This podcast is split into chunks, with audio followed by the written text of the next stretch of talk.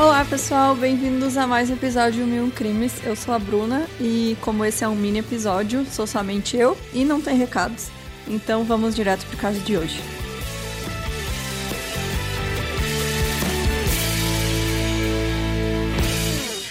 O John Winston Ono Lennon, ou John Lennon mesmo, que estou falando, ele nasceu no dia 9 de outubro de 1940 em Liverpool, né, que fica localizado no noroeste da Inglaterra, no Reino Unido.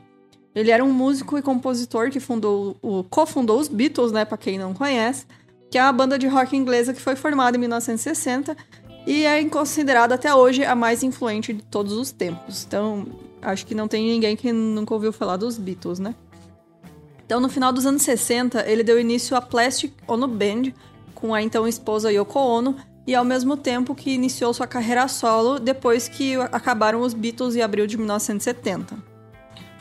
No dia 8 de dezembro de 1980, no fim da tarde, o casal deu autógrafos para fãs que estavam perto de casa, incluindo um fã de 25 anos chamado Mark David Chapman, que pediu para que o John autografasse a capa do álbum do cantor chamado Double Fantasy, o encontro foi registrado por Paul Goresh, que era amigo do John Lennon. O Mark, então, ele nasceu em 1955 no Texas. Ele tinha um pai militar e uma mãe enfermeira. E ele sofreu na infância por conta do constante abuso sexual e psicológico, fazendo com que ele tentasse suicídio. Ao ler o romance O Apanhador no Campo de Centeio, o Mark começou a dizer que se identificava com o protagonista do livro, que odiava a falsidade e era um adolescente revoltado. E o ódio aos Beatles começou ao, quando eles lançaram uma música chamada God, que para quem não sabe significa Deus, onde na letra eles falam em não acreditar em Jesus ou na Bíblia e descreviam Deus como um conceito.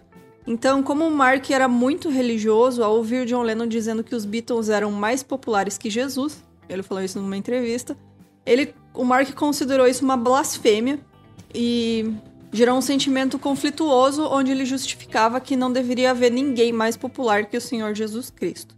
Então ele era uma pessoa que né, já tinha uns problemas e. Enfim.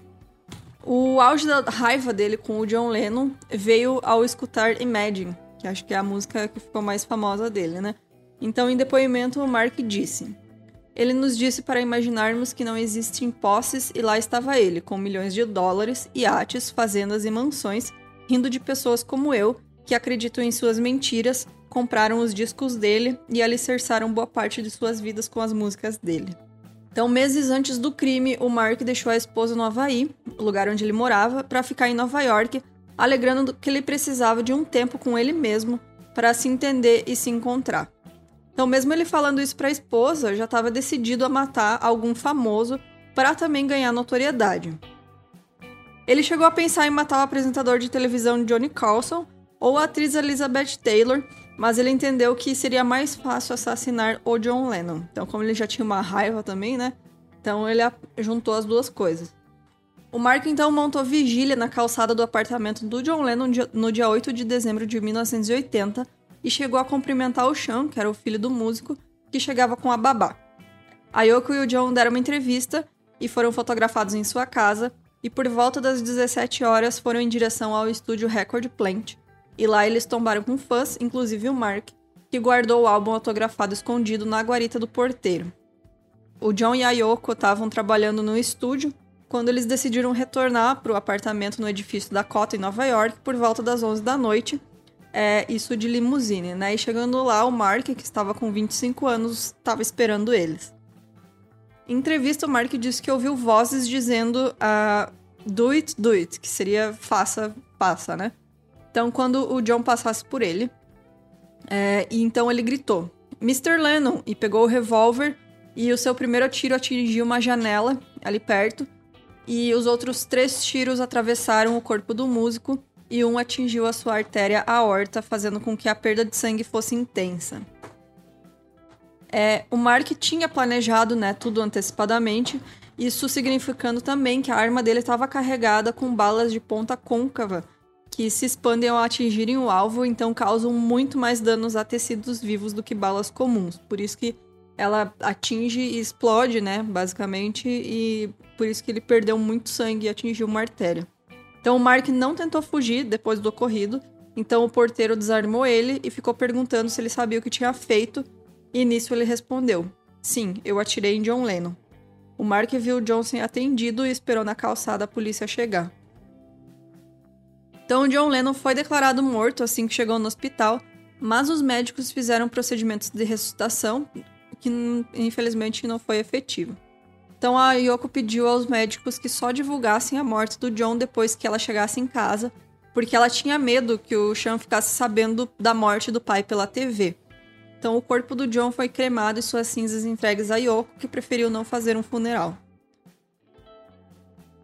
Então o Mark foi julgado em 1981 e apesar de alegar ter ouvido vozes, ele foi avaliado e diagnosticado tendo plena saúde mental.